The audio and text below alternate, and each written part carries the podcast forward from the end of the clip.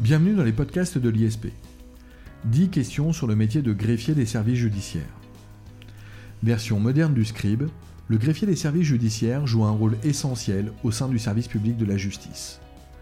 Pour devenir greffier, il faut passer un concours exigeant, suivre une formation mêlant théorie et stage, et enfin s'imposer dans ses fonctions une fois titularisé.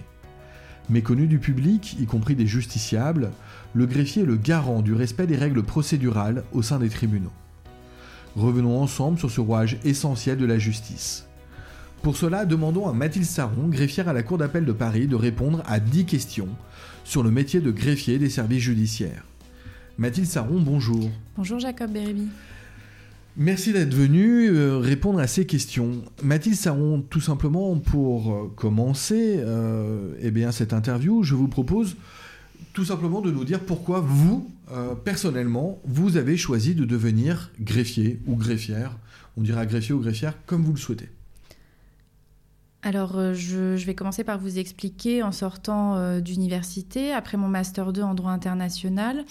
Je ne savais pas exactement ce que je voulais faire. J'avais une certaine attirance forcément pour les métiers du droit et notamment pour le travail en juridiction. Mais euh, voilà, je n'avais pas eu assez d'informations puisqu'à la faculté, ce qu'on nous présente essentiellement, ce sont les métiers d'avocat ou de juriste entreprise, etc. Donc pour ce faire, je suis allée faire un stage en juridiction et euh, j'ai pu travailler avec tant les magistrats que les directeurs de greffe ainsi que les greffiers. Donc pendant six mois, j'ai suivi euh, ces trois agents et j'ai découvert leur mission euh, bien particulière à chacun. Et c'est comme ça que j'ai vraiment découvert euh, une envie de devenir greffier plutôt que magistrat ou directeur des greffes. Euh, ça peut paraître surprenant pour quelqu'un qui a un master 2 en droit, puisque effectivement c'est un concours qui est ouvert au bac plus 2, mais néanmoins c'est un concours qui est quand même très exigeant parce qu'il demande une certaine technicité euh, et des connaissances bien précises dans des matières qu'on va voir euh, dans nos premières années de droit. D'accord, vous avez voulu devenir greffier donc à la suite de ce stage qui vous a a priori euh, impacté et intéressé. Euh, vous avez choisi de passer le concours donc à la suite. Vous l'avez réussi.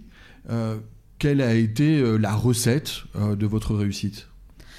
Alors, je pense que pour ma part, ça a été déjà de d'appréhender ce concours, c'est-à-dire de le décortiquer, puisque d'une part, il y a un aspect théorique qui est vraiment très important. Euh, souvent, en sortant de Master 2, on pense qu'on connaît bien le droit, que euh, nous sommes des juristes. Or, euh, moi, en préparant le concours, j'ai redécouvert euh, notamment des questions en matière procédurale vraiment très pointues. Donc, la nécessité euh, d'avoir des révisions portées sur ces matières. Et il y a également aussi la nécessité de se préparer à des épreuves qu'on ne fait pas en faculté, c'est-à-dire des questions où on va euh, malheureusement se dire que bah, on va faire, on va y répondre comme une dissertation, alors qu'il s'agit de questions à réponse courte euh, où le jury attend des éléments, attend des connaissances précises. Ils n'ont pas besoin d'avoir le Dalloz avec eux. Et à ce moment-là, donc euh, moi, j'ai décidé de m'orienter, comme vous le savez, euh, vers euh, la prépa ISP. Donc, parce que j'avais besoin justement de cet encadrement, j'avais besoin de revenir à ces bases procédurales et également j'avais besoin qu'on m'apprenne cette méthodologie, qu'on me fasse découvrir cette méthodologie, qu'on me l'apprenne. Alors, avec le Master 2, effectivement, j'avais perdu l'esprit de synthèse et j'étais donc très spécialisée. Et, euh, et j'avais perdu cette habitude d'exposer, comme on peut le faire en première année, des points de droit de façon très claire, très efficace, euh, qui me permettaient de répondre aux problématiques. Et enfin, euh, il y a un autre aspect qu'on ne voit pas du tout et que l'ISP m'a permis de, voir, c'est les mises en situation des concepts déontologiques, par exemple, ou même les mises en situation professionnelles. C'est quelque chose qu'on ne nous apprend pas à la faculté. On ne nous apprend pas à réagir en tant qu'agent, on nous apprend à maîtriser le droit, mais à ne pas réagir en tant qu'agent. Et là, ça a été vraiment euh, intéressant de pouvoir bénéficier de toutes ces connaissances apportées par l'ISP. Donc j'ai pu ainsi recadrer l'épreuve, mais aussi faire un choix stratégique, à savoir quelle matière préparer. Euh, par exemple, certains seront plus forts en procédure pénale et choisiront la procédure pénale.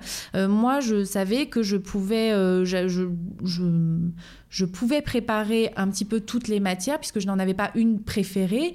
Donc, c'est comme ça que je me suis décidée à tout préparer pour pouvoir choisir ma question, avoir le choix le jour du concours. Euh, et enfin, ce qui vraiment m'a beaucoup plu à l'ISP, c'est cette préparation à l'oral, euh, préparation pour l'entretien, mais aussi euh, préparation pour répondre à des questions techniques et sortir un petit peu des préparations qu'on avait quand on passe des oraux de fac, où on nous interroge sur un point précis du cours qu'il faut connaître par cœur, alors que là, on nous demande vraiment de réfléchir en tant qu'agent et non plus en tant qu'ancien élève, ancien étudiant, etc. un concours professionnalisant, hein, c'est ce que vous nous indiquez un concours exigeant, c'est tout à fait vrai. Il est souvent, euh, il est souvent mésestimé. C'est un concours qui est effectivement ouvert à plusieurs horizons. Hein. il n'est pas euh, nécessaire forcément d'être issu de la faculté de droit et d'avoir fait deux très belles années euh, au sein de la faculté de droit pour réussir le concours, mais néanmoins, il faut s'y être préparé. Alors, vous avez réussi hein, brillamment le concours, Mathilde Saron. Comment s'est passée votre intégration à l'école? Alors l'école, euh, c'est l'école nationale des grèves qui se situe à Dijon. Tout à fait. Euh, comment s'est passée euh, eh bien votre entrée donc à l'ENG et comment s'est passée votre scolarité? Alors, moi, j'ai été appelée en mars 2018, donc je fais partie de la promotion B 2018. Alors, ils vous contactent dans un premier temps pour savoir si vous acceptez ou si vous renoncez, puisque il y a certains autres élèves qui présentent les concours et euh, euh, qui vont décider de renoncer au concours de greffier pour, par exemple, le concours de directeur des greffes ou même le concours d'inspecteur des finances publiques, ce que j'ai déjà pu voir. Euh, passé ce, temps-là, il y a par exemple certaines obligations administratives à remplir avec les dossiers et notamment une visite médicale d'aptitude. après, nous avons eu une semaine de formation de découverte de l'école où euh, donc toute la promotion se retrouve. Euh, et puis où on découvre, si vous voulez, des matières qui sont générales. Euh, donc ça va être certaines matières plus générales de déontologie, comme j'en ai déjà parlé tout à l'heure, et ça va être également un petit peu de la procédure. On va commencer à voir la procédure, mais de manière vraiment très très générale. C'est une approche une approche de ce que va être notre métier, de l'univers dans lequel on va baigner. C'est une formation qui va durer 18 mois. La première semaine, donc comme je l'ai dit, c'est une formation à l'école, puis nous avons une semaine de stage découverte dans une juridiction. Déjà, au bout de la deuxième semaine, oui. sur les 18 mois, vous, on vous jette dans le bain. Oui, où nous sommes, alors bien évidemment c'est la première semaine, donc euh, si vous voulez, nous suivons le greffier, nous regardons euh, comment il travaille, etc. Euh, on peut être mis sur certaines tâches, mais c'est vraiment un stage d'observation pour qu'on puisse voir comment fonctionne la juridiction pour ceux qui n'ont pas eu la chance de faire de stage en juridiction. C'est un moyen de découvrir les tâches du greffier pour ceux qui n'ont pas pu faire de stage avec, les, d'autres greffiers euh, auparavant. Donc c'est vraiment les deux premières semaines, je dirais que ce sont des semaines de découverte. Après, il va y avoir euh, un peu plus de mois de formation à l'école où là, on va avoir euh, des cours sur les procédures civiles, les procédures pénales. J'en parle au pluriel parce que elles seront euh, décortiquées en fonction de la matière abordée, je vais dire ça comme ça, en fonction de la procédure abordée. Et euh, on a des stages, donc on a pardon des cours sur cela, et il va y également avoir, comme je l'ai dit, des cours sur la déontologie, sur euh, la façon de se comporter, la façon notamment de rédiger des mails ou des correspondances, puisqu'on peut être amené à être en relation, mais également euh, sur le relationnel, justement. Est-ce que vous avez trouvé ces cours riches d'enseignement? Ben justement, pour ma part, oui, parce que moi, tout ce qui était l'aspect euh, procédure, si vous voulez, c'était quelque chose que je connaissais. J'avais révisé le concours, je connaissais très bien. Mais ce que j'ai vraiment apprécié, c'est qu'on est décortiqué à ce moment-là parce qu'il y a des procédures qu'on ne connaît pas forcément, comme les hospitalisations d'office, comme l'application des peines, comme euh, les procédures applicables aux mineurs, qui sont, je pense, très intéressantes et qui, on doit nécessairement les voir parce qu'elles sont spécifiques. et parce qu'elles sont très importantes. Et j'ai également euh, apprécié de découvrir de nouvelles matières, comme je vous disais, euh, ben, l'informatique, puisque mine de rien, nous sommes obligés d'utiliser des logiciels particuliers tels que euh, WinCy pour le civil et Cassiope pour le pénal. Ce sont des logiciels auxquels on ne peut accéder que en étant en juridiction. Donc, le seul moyen de les découvrir, de les maîtriser, c'est de pouvoir les voir pendant le temps à l'école, ce qui était très important. Euh, en fait, cette formation va compléter ce qu'on a acquis en université parce qu'elle va apporter un aspect vraiment technique. Ça n'est plus simplement euh, les délais qui sont prévus par le code, c'est vraiment comment moi, en tant que greffier, je vais travailler, comment est-ce que je vais pouvoir appliquer la théorie, comment je vais pouvoir appliquer le code tous les jours et faire en sorte que euh, d'être utile à la fonction publique? Et les stages? Au cours des 18 mois, donc là, vous en êtes, on est à peu près à deux mois et demi mhm. euh, depuis votre entrée à l'école. Il reste donc euh, une quinzaine de mois. Comment ça se déroule? Alors, il y a des vacances, hein, j'imagine, mais comment se déroulent les 15 mois qui restent? Alors, les 15 mois qui restent, l'école nous a demandé un, ce qu'on appelle un désiderata pardon, de juridiction, où on doit faire... Euh, alors, ce, un nombre de semaines précis dans certaines juridictions. Donc, il y avait à l'époque, pour moi, c'était euh, un certain nombre en tribunal d'instance, puis en tribunal de grande instance, puis à la cour d'appel. Oui, on rappellera qu'aujourd'hui, ça a voilà. les, les, modalités ont changé, puisque la réforme de la justice euh, et la réforme de la procédure a conduit à la réunion des TI et des TGI au sein des TJ, même s'il y a toujours le juge du contentieux euh, qui reste occupant des anciens TI. Donc auparavant, donc trois stages, pardon, je vous ai interrompu, mhm. trois stages, vous disiez en TI, en TGI, en tribunal d'instance, en tribunal de grande instance et en cour d'appel. Et au Conseil des prud'hommes. Et au Conseil des prud'hommes, pardon, quatre stages du coup. Nous sommes également présents au Conseil des prud'hommes. Euh, donc c'est une formation qui est très complète. Moi, j'ai eu énormément de chance à chaque fois d'être très bien accueillie par mes collègues greffiers, euh, avec une volonté de former euh, et de transmettre finalement leurs connaissances, leurs habitudes, etc. Donc c'était très agréable. Et en fait, c'est on est immergé dans la juridiction, on est immergé et euh, on se comporte comme greffier. On est des greffiers. Et finalement, c'est un peu ce que moi, je, retrouve euh, actuellement quand moi, je fais des formations, quand moi, je forme des stagiaires, je leur demande ça aussi. Je veux qu'ils soient immergés dans la juridiction et qu'ils se comportent comme des greffiers. Ils ont passé l'école, ils ont les connaissances, maintenant, c'est l'application. Et je crois que c'est ça qui vous a véritablement passionné. Et l'avantage, euh, effectivement, d'avoir fait euh, euh, eh bien, ces quatre stages, l'avantage d'avoir fait ces quatre stages, c'est aussi de vous avoir permis de faire un choix finalement quant à la juridiction dans laquelle vous voudriez travailler pour la suite, enfin à la fin de, de, votre scolarité. Oui, tout à fait, puisque ça permet en quelque sorte de de, comme vous dites, choisir ou du moins éliminer euh, les, les, services dans lesquels on ne veut pas forcément aller. Moi, j'étais tant à l'aise tant avec la procédure prud'homale que la procédure civile que la procédure pénale. Donc au final, ça m'a juste permis de dire bon bah voilà, j'ai plus d'appétence pour tel service que pour d'autres. Et je sais que pour mes collègues greffiers, d'autres, c'était vraiment de dire, je suis sûr, certain que je veux travailler dans le pénal. Je suis sûr, certain que je veux travailler dans le civil.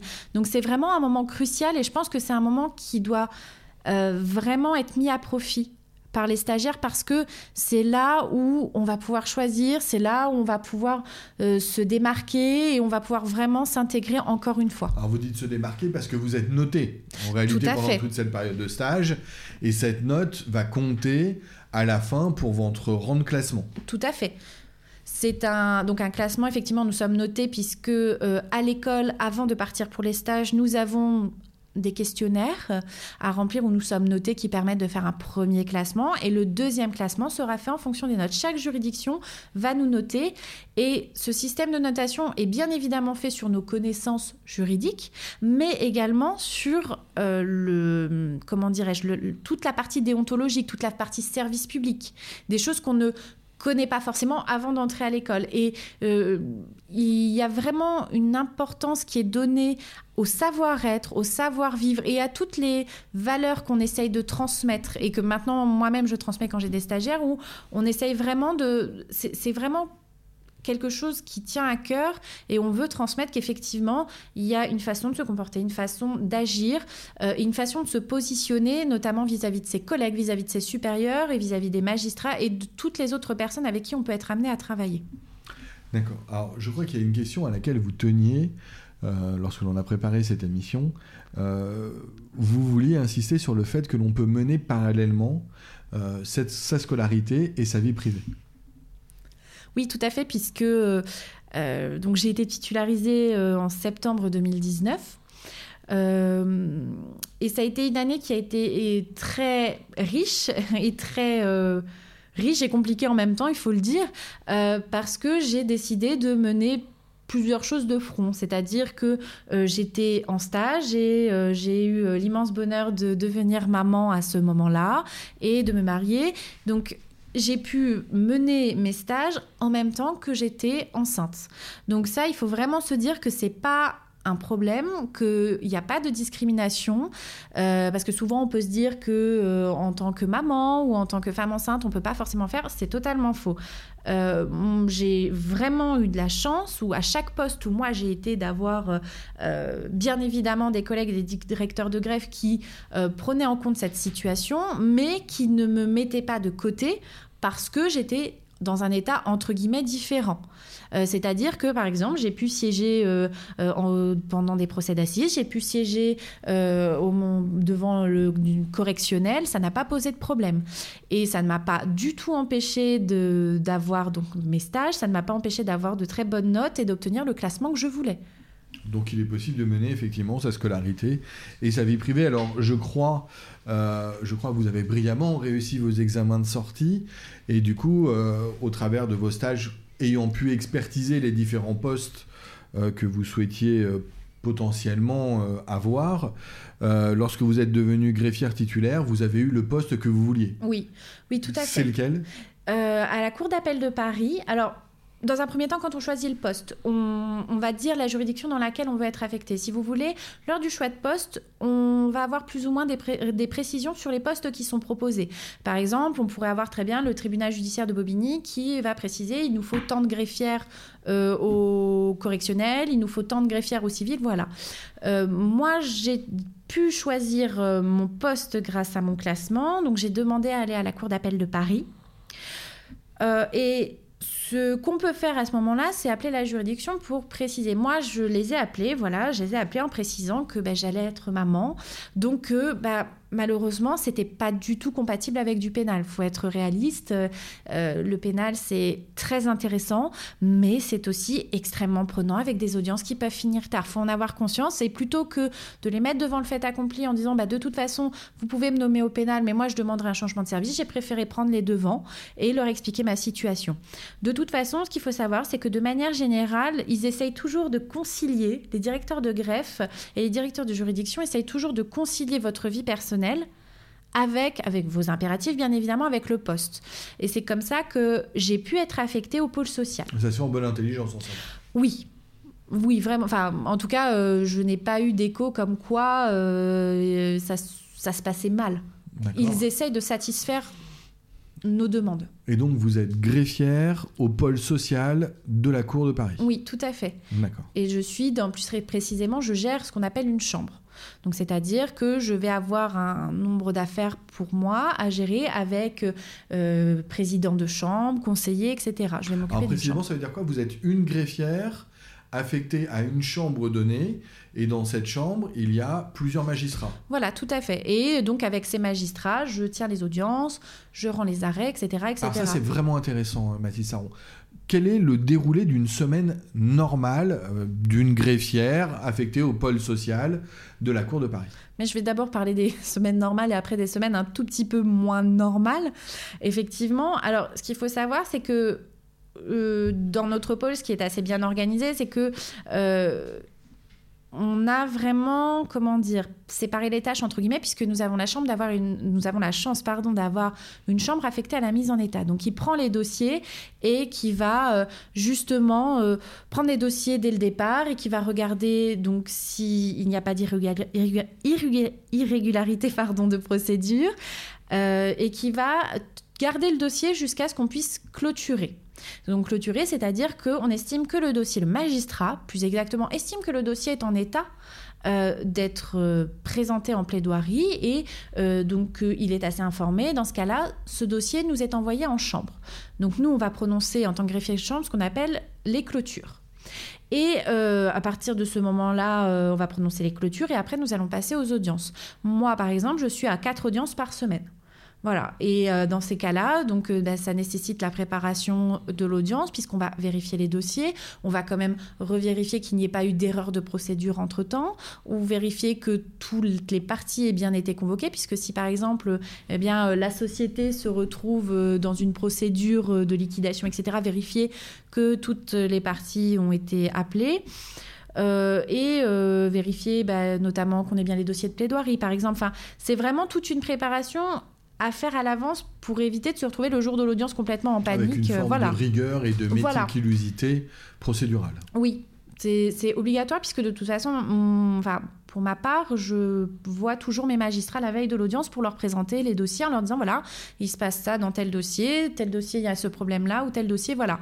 C'est vraiment euh, un échange entre mes magistrats et moi-même, si je puis dire, puisque il y a une collaboration. C'est vraiment de leur expliquer ce qui se passe et qu'ils ne découvrent pas eux non plus le jour de l'audience qu'il y a un problème. Et le reste du travail, ben, ça va être un travail de greffe, tout bêtement. Euh, par exemple, ça va être lorsqu'on reçoit euh, les arrêts, pouvoir euh, procéder à l'archivage des dossiers, puisqu'on on a quand même les archives qui sont tenues. voilà, c'est également pardon de traiter tout ce qui est le courrier avec les avocats qu'on passe par RPVA. Donc euh, voilà, ça, s'occuper des courriers, mais aussi, même si nous ne sommes pas en contact avec les justiciables, on doit quand même pouvoir traiter leurs demandes si jamais il y a besoin, etc., euh, etc. Donc ça, c'est la semaine normale. Euh, la semaine un peu... pardonnez-moi, sur la semaine normale, vous disiez qu'il y avait quatre, quatre audiences. Oui. Comment se déroule une audience rapidement?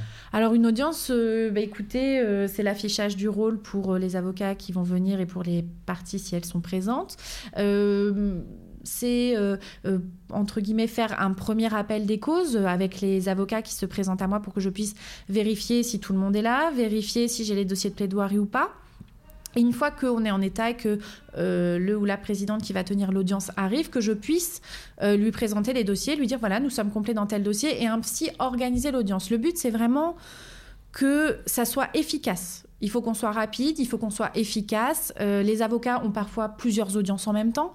Donc il faut vraiment qu'on puisse faire en sorte que la machine tourne, si je puis dire.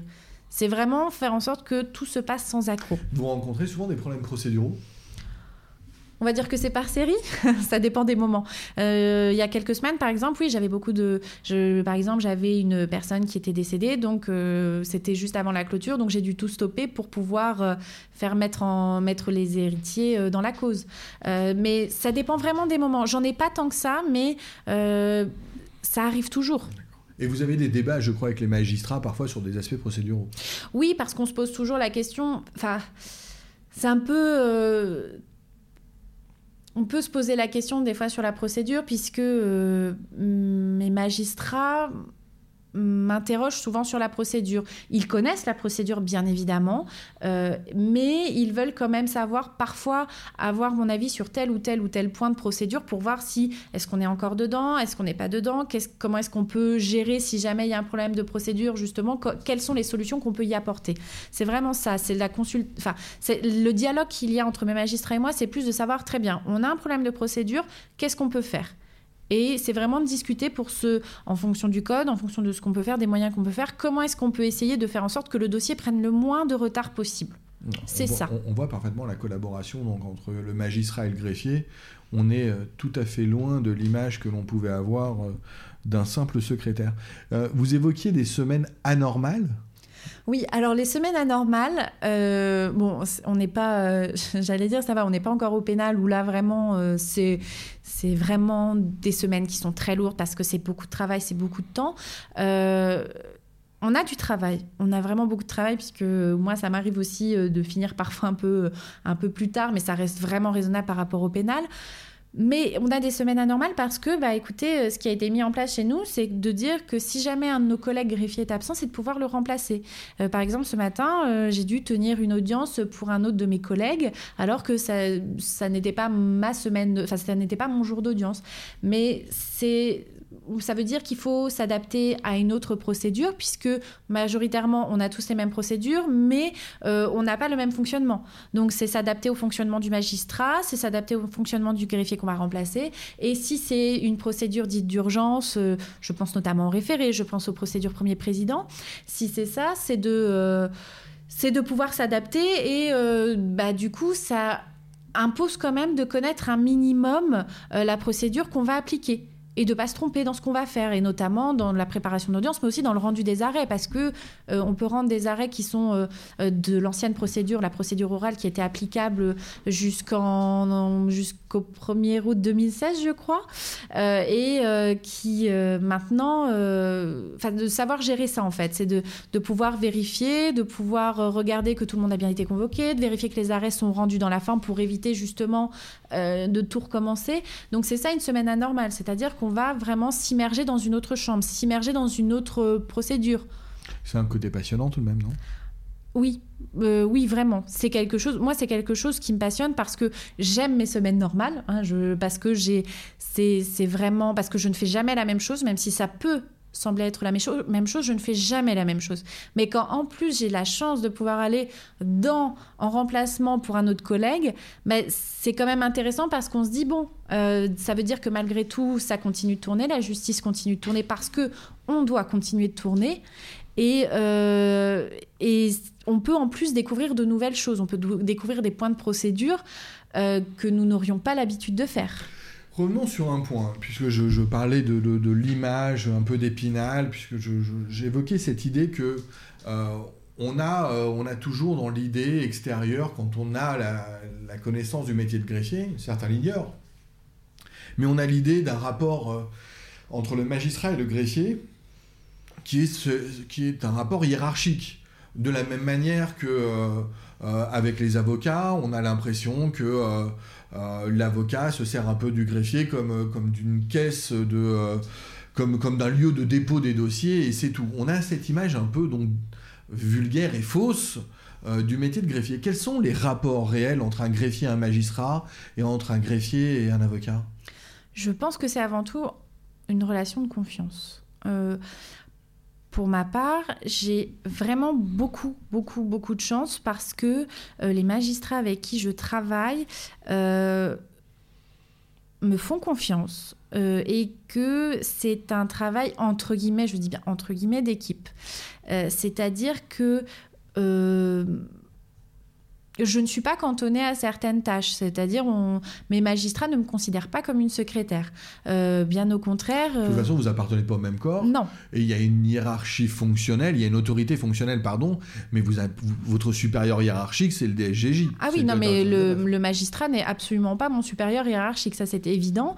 Euh, mais comme vous l'avez dit, il y en a certains qui peuvent confondre. Et, et c'est vrai que ça, moi, en tout cas, ça se ressent dans mon rapport avec mes magistrats, c'est qu'il n'y a pas euh, vraiment, il n'y a pas ce rapport hiérarchique. Euh, c'est du dialogue, on parle des dossiers.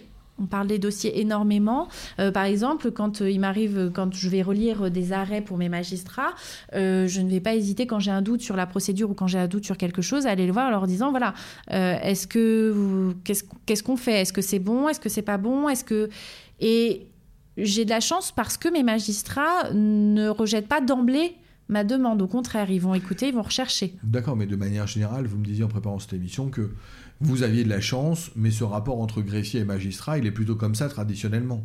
Oui, oui, oui. En tout cas, pour ce que j'ai pu voir dans mes stages et même ce que je peux voir avec mes collègues, c'est que euh, il y, a, y, a, vraiment une bonne entente, c'est ça. C'est qu'il y a une très bonne entente, il y a une relation de confiance et de toute façon, euh, on ne peut pas travailler les uns sans les autres. Nous, on a besoin des magistrats, mais les, besoins, les magistrats ont aussi besoin de nous. D'accord. Et ça se ressent. Et les avocats? Parce que du coup, les avocats, on s'imagine qu'il y a plus de tension. Euh. Alors, je je pense qu'il y a un peu de tout. Euh, dans 95% des cas, je suis face à des avocats euh, qui sont dans une idée de collaboration, au contraire, qui, qui pas qui se reposent sur nous, mais qui, qui veulent travailler avec nous. Voilà, c'est ça. ils veulent travailler avec nous. Ils sont conscients euh, de notre rôle. Ils sont conscients euh, que euh, est quand même garant de la procédure. Donc, ils savent qu'ils peuvent nous poser des questions de procédure. Ce matin, j'ai un avocat qui m'a demandé une procédure pour une tierce opposition. Alors que donc, donc c'est vraiment ils sont vraiment passés au-dessus de l'idée du secrétariat pur et simple ou de, comme vous disiez, de dépôt. Ils sont vraiment dans une logique de demander ben, comment est-ce qu'on peut faire pour faire une déclaration d'appel, comment est-ce qu'on peut faire pour faire une opposition. C'est vraiment pareil, un dialogue qui s'est instauré entre les avocats et les greffiers. Et après, ben, il y a toujours 5% ben, des cas où effectivement, il y a des avocats qui... Euh, bon, avec qui ça ne passe pas, avec qui le relationnel est un petit peu plus compliqué, mais euh, bon, ça ne nous empêche pas de travailler. D'accord. Euh, de manière plus spécifique, l'année euh, l'année 2020 a été euh, des plus étranges euh, pour tous, évidemment. le service public de la justice a été particulièrement impacté par la crise ou les crises du Covid-19, de la Covid-19, pardon. on a assisté à deux confinements. Comment se sont-ils passés? Alors, déjà, il y a quelque chose qui a été assez euh, marquant pendant le premier confinement, euh, c'est que on ne pouvait pas faire de télétravail. Euh, alors bien sûr, je ne parle pas de tout ce qui est aspect pénal où là, évidemment, la présence du greffier est vraiment importante.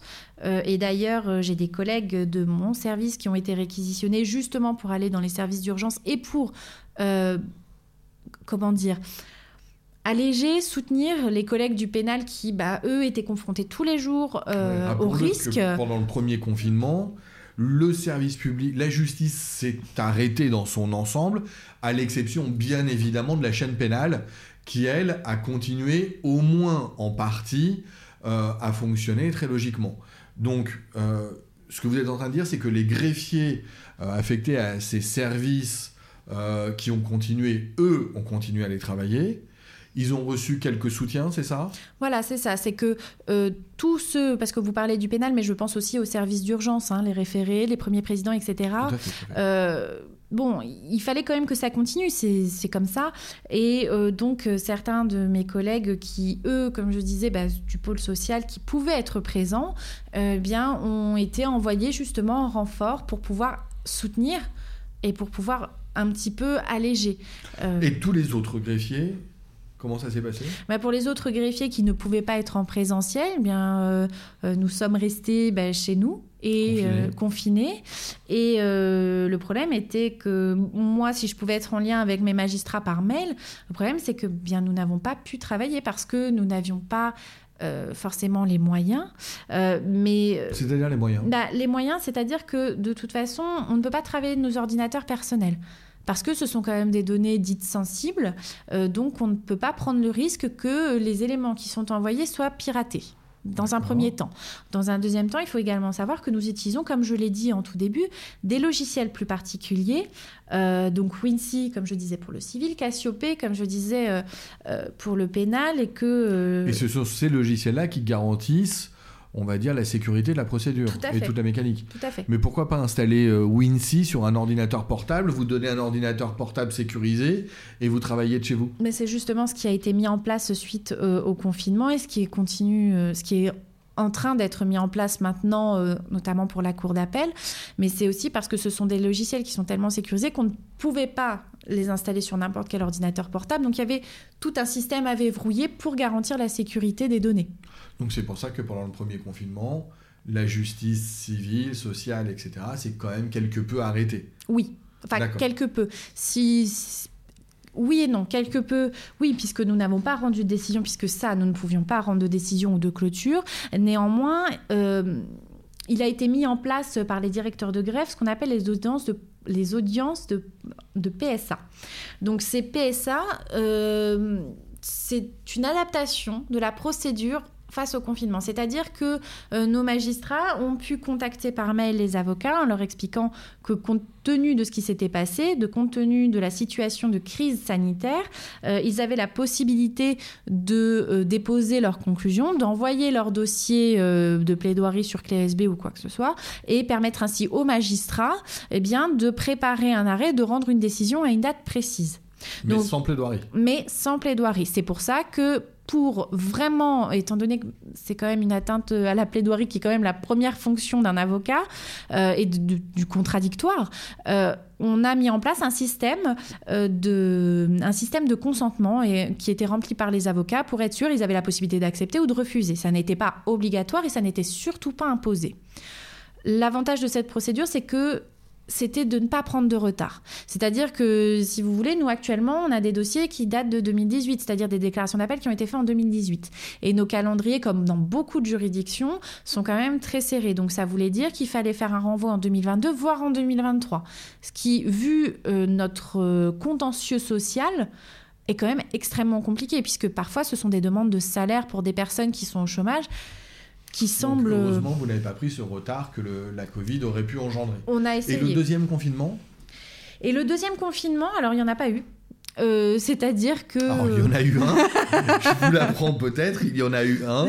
Il y a quand même toute une partie de la population qui a été en télétravail, mais ce que vous voulez dire, c'est que vous. Il n'y en a pas eu pour nous.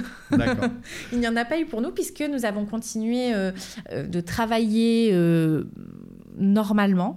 Euh, seuls euh, les autres acteurs de la justice, je pense notamment aux stagiaires PPI, donc stagiaires élèves avocats, euh, qui ont pu être éventuellement, à qui on a pu éventuellement pardon, demander de travailler à distance, de faire du télétravail. Ça, ça a été possible, mais sinon, nous, en tant que greffier, nous étions présents. Est-ce que je peux, est-ce que je peux dire quelque chose que vous n'oseriez peut-être pas dire, ou vous ne pensez pas d'ailleurs? Je ne veux pas vous prêter ma propre pensée, mais euh, moi, quand vous m'avez dit cela, j'ai été assez scandalisé de dire que euh, vous n'avez pas, alors que toute la population a été appelée à télétravailler, que on ne vous avait pas donné les moyens de ce télétravail euh, et que vous ayez été obligé d'aller travailler comme si de rien n'était, alors que le but est une certaine protection sanitaire, vous avez dû prendre les transports, etc. vous avez aucun collègue qui a refusé, etc. Tout le monde a fait preuve d'abnégation? Oui, tout à fait. Parce que nous travaillons dans le service public et parce que, euh, comment dire, on a vraiment, euh, j'allais dire ce devoir, mais on, on, est face à des situations où les personnes attendent après une décision de justice. Ils attendent vraiment après cette décision de justice et on ne peut pas... C'est tout à votre honneur. C'est tout à votre honneur. C'était ma réflexion personnelle. Vous avez le droit de ne pas la partager. Très bien, j'ai entendu. ne me faites pas ces gros yeux, madame. Ça rentre, s'il vous plaît. Alors, euh, dernière question. Dernière question. Je sens que je vais cesser de vous embêter comme ça. Comment voyez-vous la suite de votre carrière? Alors, pour l'instant, euh, je viens de débuter, si je puis dire. J'ai un an de titularisation et je suis vraiment dans un service qui me plaît. Mon travail me plaît. Euh, contrairement à ce que certains peuvent penser, c'est que euh, bon, tout ce qui est social, CPH, c'est peut-être pas forcément intéressant. Le pénal, c'est plus vivant. Moi, je suis bien là où je suis et c'est très très vivant à sa manière, c'est sûr. Euh, mais pourquoi pas peut-être que dans quelques années, euh, je m'orienterai vers deux autres euh, possibilités. notamment, en tant que greffière, j'ai eu la chance de travailler avec ma directrice de greffe en tant que greffier référent, avec d'autres collègues à moi bien sûr. Nous sommes un petit nombre où nous essayons eh bien, de voir comment on peut améliorer le service, améliorer dans le sens vraiment gagner en efficacité. Être plus, oui, plus efficace, être plus...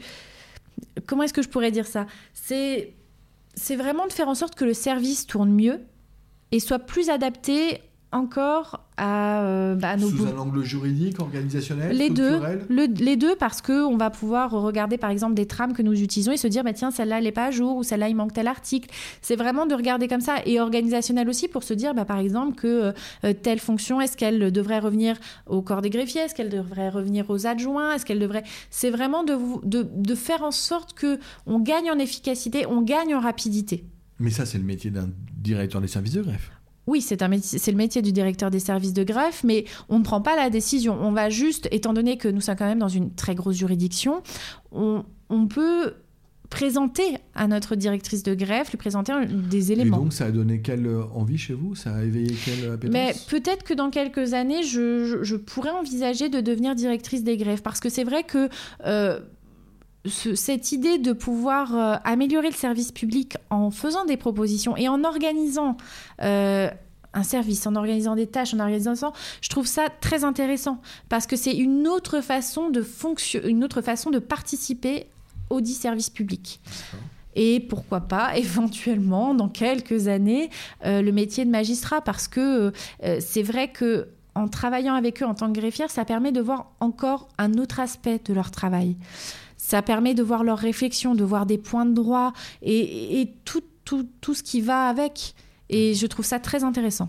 Oui, et puis je crois que vous aurez, euh, vous aurez le bénéfice finalement de, de ce qu'on appelle la voie interne hein, pour euh, passer le, directeur, le concours de directeur des services des greffes au bout de 4 ans ou encore euh, la magistrature aussi au bout de 4 ans, les concours internes, oui. qui sont en fait des voies d'accès privilégiées et naturelles hein, pour pour les acteurs euh, de la fonction publique vers, euh, vers ces métiers.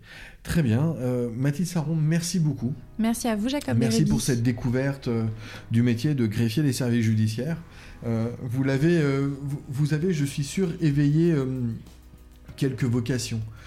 C'était un peu le but de ce podcast. En tout cas, merci. Merci à nos auditeurs. Au revoir. Au revoir.